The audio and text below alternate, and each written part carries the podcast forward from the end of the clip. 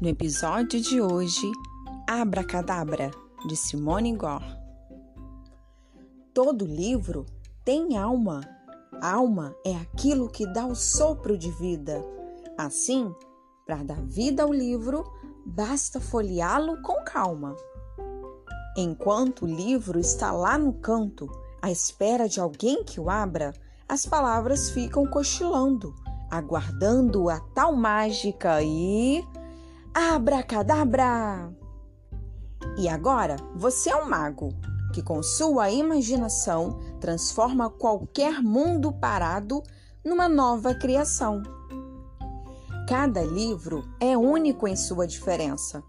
Livro de fantasma, livro de astronauta, livro de flor, livro de flauta, livro de amor livro de sonhos, livro de estrelas, livro de umbigo, acredite! livro de princesa, livro de menino, livro de menina, livro de. Ih, acabou a folha! Livro falando de tudo do mundo e até falando. Livro falando dos mesmos assuntos, mas de formas diferentes. E é isso que faz do ler uma aventura que conquista o coração da gente. Já vou eu de novo.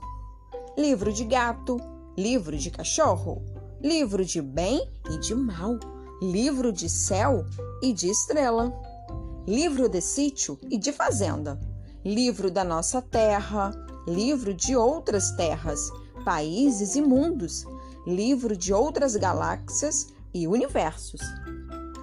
Como nosso universo, o universo dos livros, também é infinito.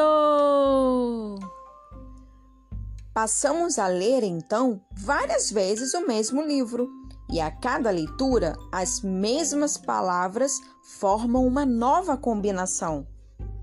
Se você, meu amigo e ouvinte, concorda com o que eu digo, faço-te agora um desafio.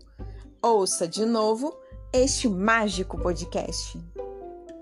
Fim.